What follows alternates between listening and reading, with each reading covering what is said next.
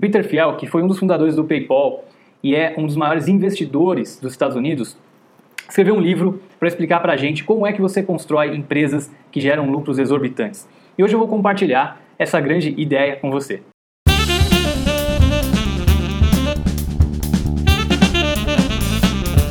O livro que ele escreveu chama Do Zero ao Um, ou From Zero to One. E a grande ideia que ele compartilha é o seguinte: ele nos ensina que capitalismo e concorrência são coisas opostas. Ele diz assim que no capitalismo você tem que gerar lucros, você tem que fazer dinheiro.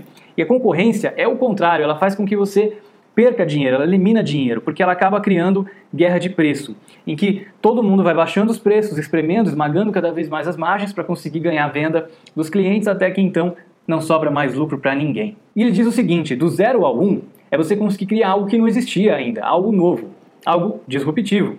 E do 1 para o N é você simplesmente continuar fazendo mais daquilo que todo mundo já está fazendo, gerando mais e mais concorrência.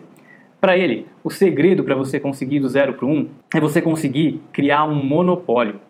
Exatamente, você ficar praticamente sozinho no mercado, você conseguir oferecer algo que ninguém mais ofereça algo igual aquilo que você está oferecendo. Em outras palavras, é você não ter concorrência.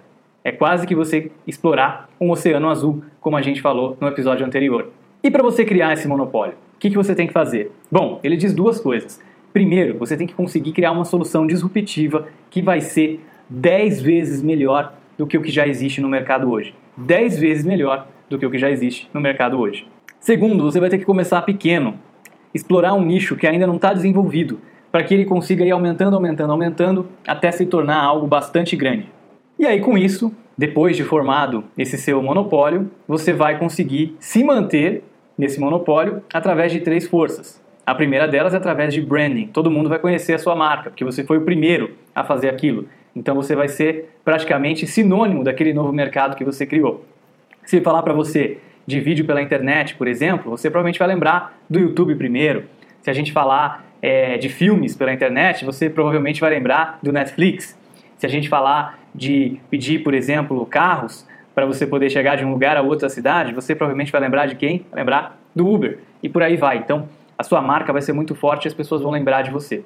O segundo ponto é o ponto de economias de escala, que é quanto maior você está, quanto mais você vende, quanto mais clientes você tem, o seu custo por transação vai se tornando cada vez menor.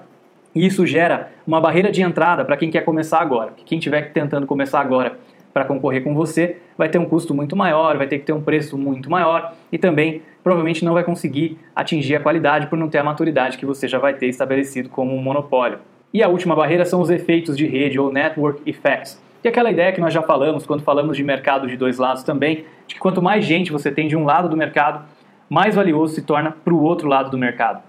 Então, por exemplo, falando do Uber de novo, quanto mais gente quer usar Uber para pegar carro, para pegar carona, para ir de um lado para outra cidade, mais gente está interessado em dirigir no Uber, em se inscrever para poder dirigir e pegar esses passageiros. Então, é, quanto mais gente desse lado, mais interessante para esse lado. Quanto mais gente desse lado, mais interessante para esse lado também. E aí, se tem alguém novo que quer começar agora, tem pouca gente dos dois lados, vai ser muito difícil de ganhar desses campeões. E aí você se mantém muito forte no mercado até que, claro, uma outra inovação disruptiva apareça, né? um novo do zero para um apareça no mercado. Então, esse é o conselho de quem já fez acontecer, de quem já criou uma empresa que se tornou referência em pagamento digital, uma das maiores do mundo, que é a PayPal, e continua criando negócios inovadores no Vale do Silício, continua criando negócios inovadores lá nos Estados Unidos e investindo em startups. É muito parecido com a ideia que a gente falou antes de mercados disruptivos, como criar um negócio disruptivo.